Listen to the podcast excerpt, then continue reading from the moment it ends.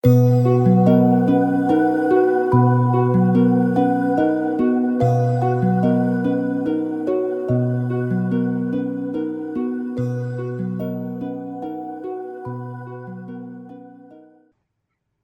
位朋友好，欢迎收听《寒静清凉甘露语》的第二季节目，我是民警。这一集我们要播放的是洛杉矶掌院《奋斗真经》上课录音的第三小节，主要是讲三种奋斗的简要定义，重点在向自己奋斗，以及我命由我不由天。欢迎继续收听。然后呢，杨启教主缘何见于奋斗之于人世啊，尽感之以详。各位，接下来我们就会看到一段一段，大概都是呢，崇仁主宰提问，然后呢，天人教主回答。所以感觉崇仁教主很啰嗦，就一直问。可是各位哈，注意哈，你只要抓到一个纲领。其实崇仁主宰不是不懂，他是替我们发问。所以呢，各位在自己阅读《奋斗捐经》的时候，可以这样做：只要是崇仁主宰提问那个部分，其实那就是提纲。你不要把它当成是问号的时候，它就是一个提纲。比如说这个地方，他就在讲，他说：“那为什么是要在人世间奋斗呢？那奋斗到底要怎么讲？可不可以详细稍微说一下哈？”就教主曰。我们念一下好不好？来，教主曰：去道机云，有名三分，正修天心，结敌强志，正己奋斗，炼炭破神；二为未道，正化奋斗，破土无坚，自强不息；震天奋斗，已达三分，机道乃故扬。哈哈。所以各位很熟，对不对？从各位哈那个阅读的速度，知道各位其实很熟哈，只是有些有些意思不太清楚啊。各位来看一下啊，各位请看那个上面的投影片，因为我是断把它断开的。教主曰：序道机云，有名三份，三份就是所谓的向自己奋斗，向自然奋斗，然后呢向天奋斗，对不对？好，然后各位这样断句哦。他就讲什么叫做三种奋斗。正修身心，结敌强志，这个叫做向自己奋斗，没有？到这边是一个断句哈，所以向自己奋斗的定义就是正修身心，结敌强志。好，然后呢，那向自然奋斗呢？这里没有写向自然奋斗，它用的字眼叫做正化奋斗，就是我们新境界说的向自然奋斗。然后是要怎么样呢？炼炭破绳，二为未恼。这是向自然奋斗。然后呢，破土无间，自强不息，震天奋斗。有没有？这是向天奋斗。已达三分，机道乃故。所以现在循序而修。因为我其实之前会开玩笑说，其实哈、哦，天人教主的解释呢，就是奋斗、奋斗再奋斗。有没有？他意思就是这样子哦，所以呢，不是很清楚，对不对？各位这样看懂了吗？应该没有。所以呢，穷人主宰就替我们发问了。杨启云：正己奋斗，安身详之，可不可以说清楚一点？对不对？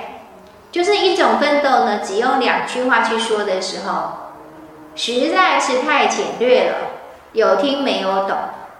所以呢，穷人主宰就问啦：“那正己奋斗，安身详之，可不可以详细说明一下呢？”好，向自己奋斗。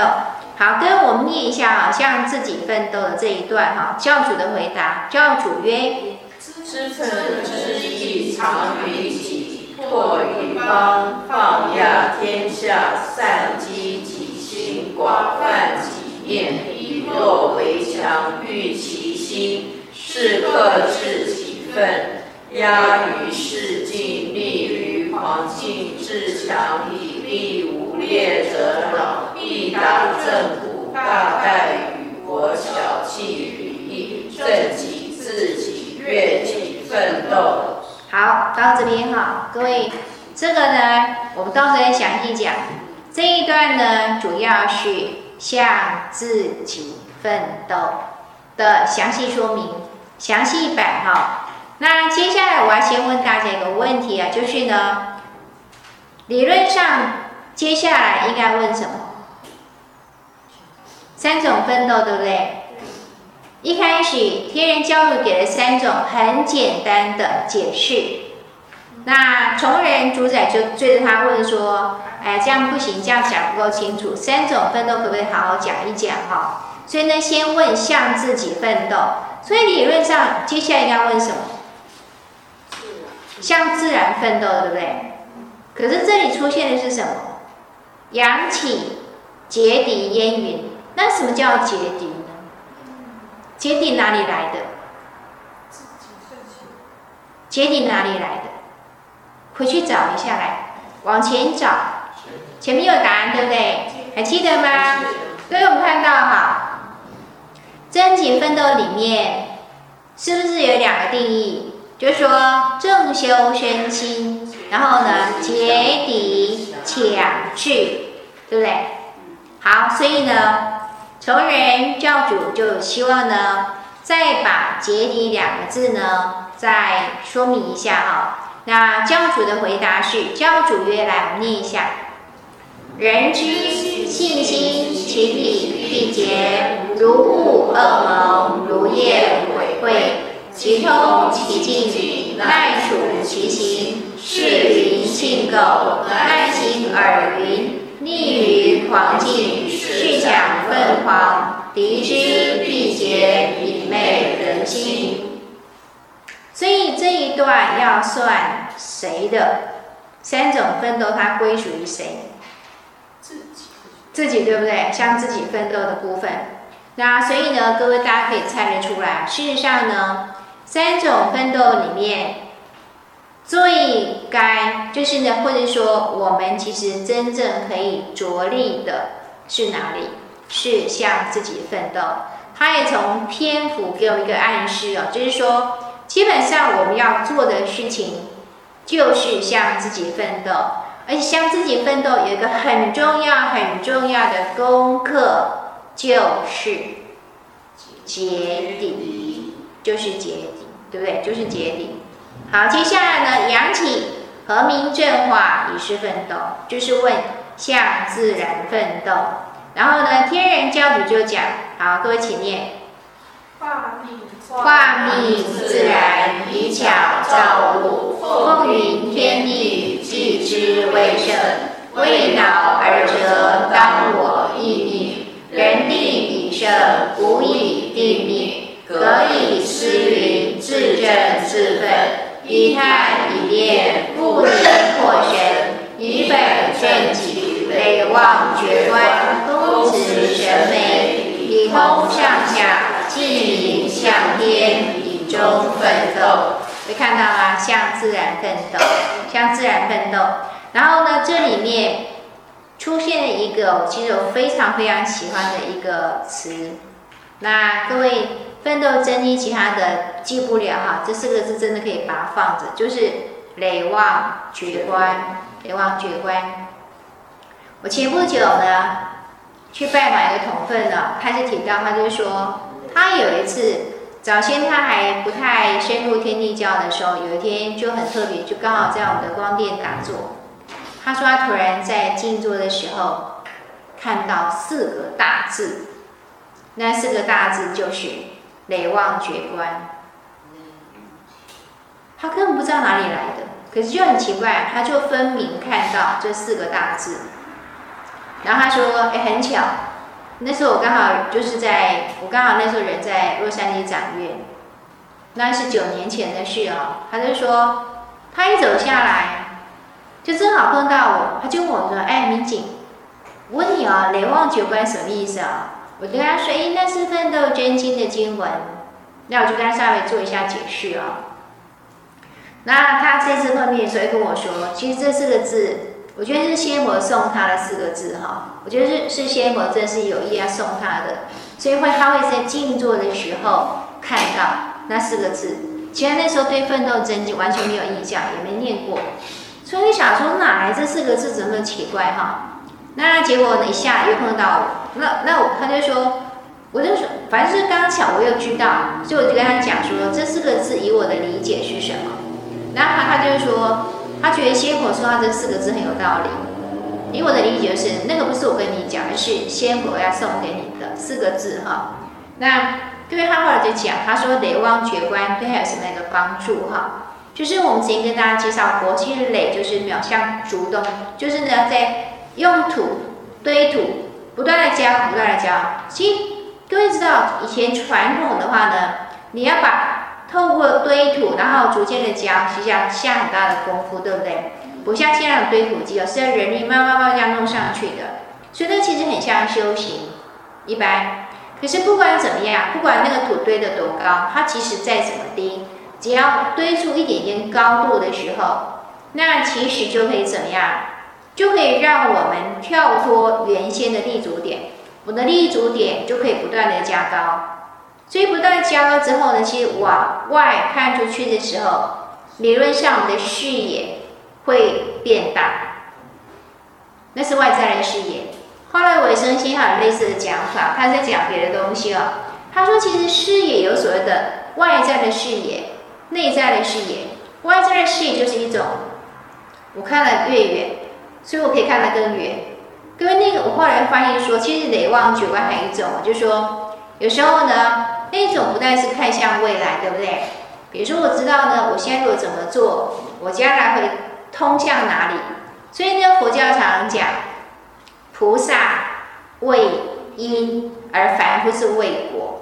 一般凡夫就是呢，已经是恶果现前的时候，这样说：哦，原来以前我做那个事情是不对的哈，可是已经来不及了。可是菩萨，因为他有智慧，所以在事情只是在萌芽的阶段，他就已经可以预见将来会结出什么样的果来。所以如果是恶的，他绝对不去碰的哈，就知道要。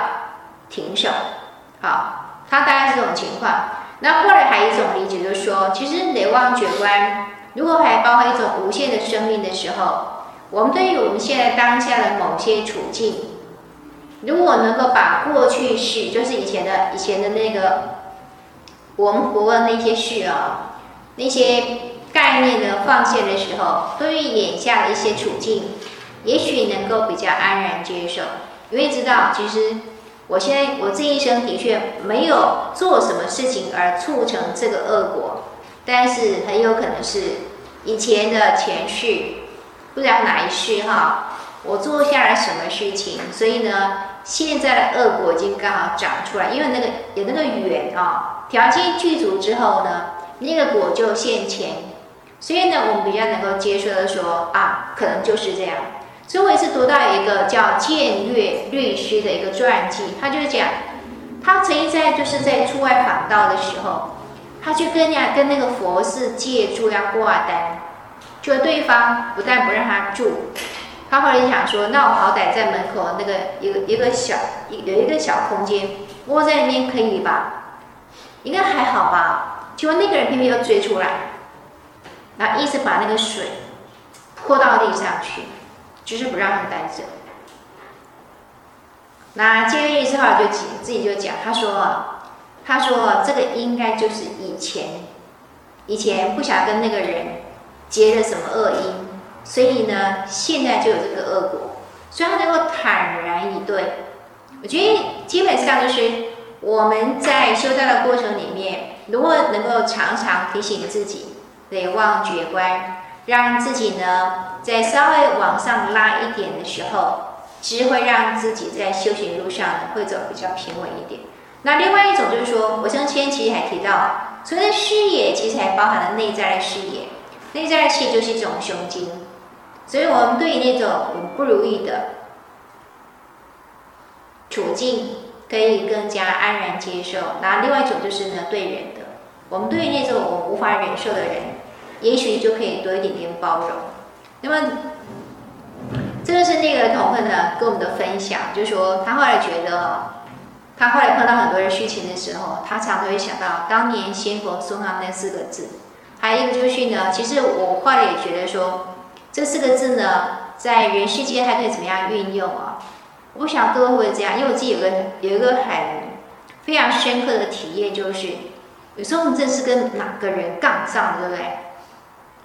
有时候就是会这样，就可能就看某个人不顺眼了，然后因为他就老是跟我们作对，然后我们到最后可能就跟对方杠上。那种杠上不见得是跟对方吵架，而是就觉得那个人怎么样怎么样。可是其实我觉得是一个很恐怖的做法。各位好，那个同学也是这样讲，他就说他发现，在人世的纷争里面，如果不能保持一种累忘觉观的超然，有时候我们跟对方杠久了。各位你知道那会变成怎么样？我会把自己的品格拉到跟对方一样。比如说对方可能放什么话，我就想回应什么。就那吵来吵去之后呢，在那种就是呢，你来我往的过程里面，各位那真的像在喷脏水一样。对方泼我们不甘愿再去泼来泼去，泼到最后，其实两个人都是面目全非的。说实话是这样，所以。其实我会觉得说，先父很很期待的是呢，我们修道修到最后能不能有一种更高的视野？其实累忘觉观在平等真经有类似的表述，它用是一个更形象化的一个描述。他说，其实修道修到最后会像什么？很像带兵，很像带兵。当我们要驻扎，要带领的军队去驻扎的时候呢，各位我们会选择高的地方还是低的地方？当然是高的地方，一定要高过对方。唯有高过对方，所以对方的动机我们一清二楚的时候，我们才可能制敌于机先。所以同样的道理哈，在奋斗真理的讲法就是呢，其实修道是修道让自己更有智慧。可是通常我们才会忘记这个。有时候呢，跟一个人刚刚到最后呢，看那个人不顺眼，然后就说说说到最后，其实，我发我发现我自己会有这个毛病哦。就真的是觉得那个人怎么那样子？其实一开始是其实有点瞧不起对方，对不对？他怎么会做那样做那样的事情，说那样的话？可是各位你试试看，我们再多说几次，再去复述那个人状况，讲多讲几次以后，我会发现其实我们的心量、我们的品格会跟着降低。所以试着让自己呢超拔，有些事情我们真的只能学着宽容以对。否则的话呢，陷溺在其中的时候，只有把自己往下拉。好，那个当然不是仙佛的一个期待哈。